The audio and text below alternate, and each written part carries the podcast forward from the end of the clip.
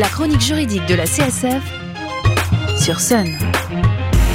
Bonjour et bienvenue dans la chronique juridique de la CSF, Association de défense des consommateurs et des locataires. Et aujourd'hui, vous êtes en couple sans enfants en commun et prenez la décision de revivre en solo.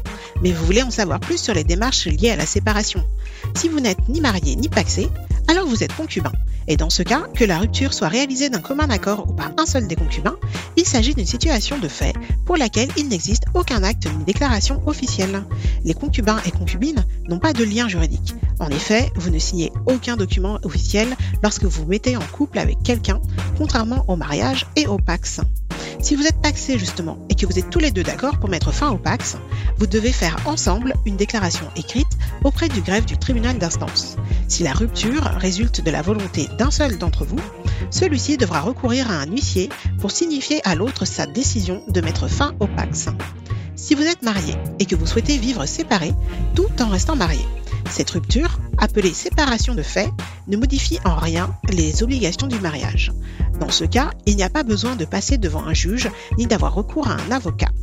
Par contre, si vous le souhaitez, il y a plusieurs possibilités de divorce qui sont définies par les articles 212 et suivants du Code civil. La procédure de divorce se déroule en justice et dans ce cas, le recours à un avocat est obligatoire. Vous devez avoir chacun le vôtre pour qu'il vous représente devant le juge. Vous, pouvez pardon, demander le divorce au motif d'une faute de votre partenaire. C'est à celui ou celle qui invoque la faute de l'approuver. Ce peut être par le biais d'une main courante, de témoignages, d'un dépôt de plainte, d'un certificat médical ou même un constat d'huissier. Dans cette situation, c'est le juge aux affaires familiales qui prononcera le divorce. Vous pouvez également demander à divorcer par consentement mutuel. Depuis la loi du 18 novembre 2016, c'est une procédure amiable qui suppose que le couple s'accorde des effets du divorce sur le logement et le partage des biens achetés en commun. Pour ce type de divorce, vos deux avocats se soumettent une convention qui est ensuite remise à un notaire, lequel sera chargé de prononcer le divorce.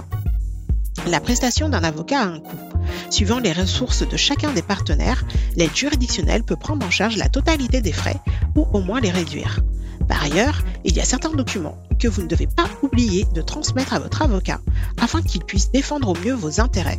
Je pense notamment à l'acte de mariage ou la convention de Pax, au livret de famille, mais aussi aux éléments de la protection sociale, tout ce qui se rapporte à la sécurité sociale, à la mutuelle, aux assurances, mais également les avis d'imposition, les charges du foyer comme la taxe foncière, les factures d'énergie, les quittances de loyer, et également tout ce qui touche au salaire et autres revenus, sans oublier bien sûr tout ce qui est dette et emprunt s'il y en a.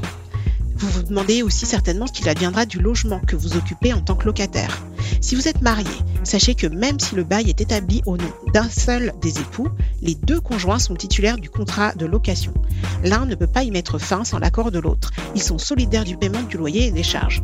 Le bailleur peut d'ailleurs demander à l'un ou à l'autre les sommes dues. En revanche, si vous êtes paxé ou en concubinage, sachez qu'un bail établi au nom d'un seul membre du couple peut être résilié sans l'accord de l'autre. Par contre, si le bail est signé par les deux, la situation est la même que pour les conjoints mariés. Néanmoins, en cas d'abandon du domicile du titulaire du bail, le contrat continue au profit du partenaire s'ils vivaient ensemble depuis au moins un an. Pour ce qui est de la protection sociale du partenaire ayant droit, que vous soyez marié, paxé ou concubin, elle sera maintenue pendant un an et vous permettra de bénéficier du remboursement des frais de santé par la sécurité sociale. Il faut tout de même prévenir la Sécu et la mutuelle de la, de la séparation.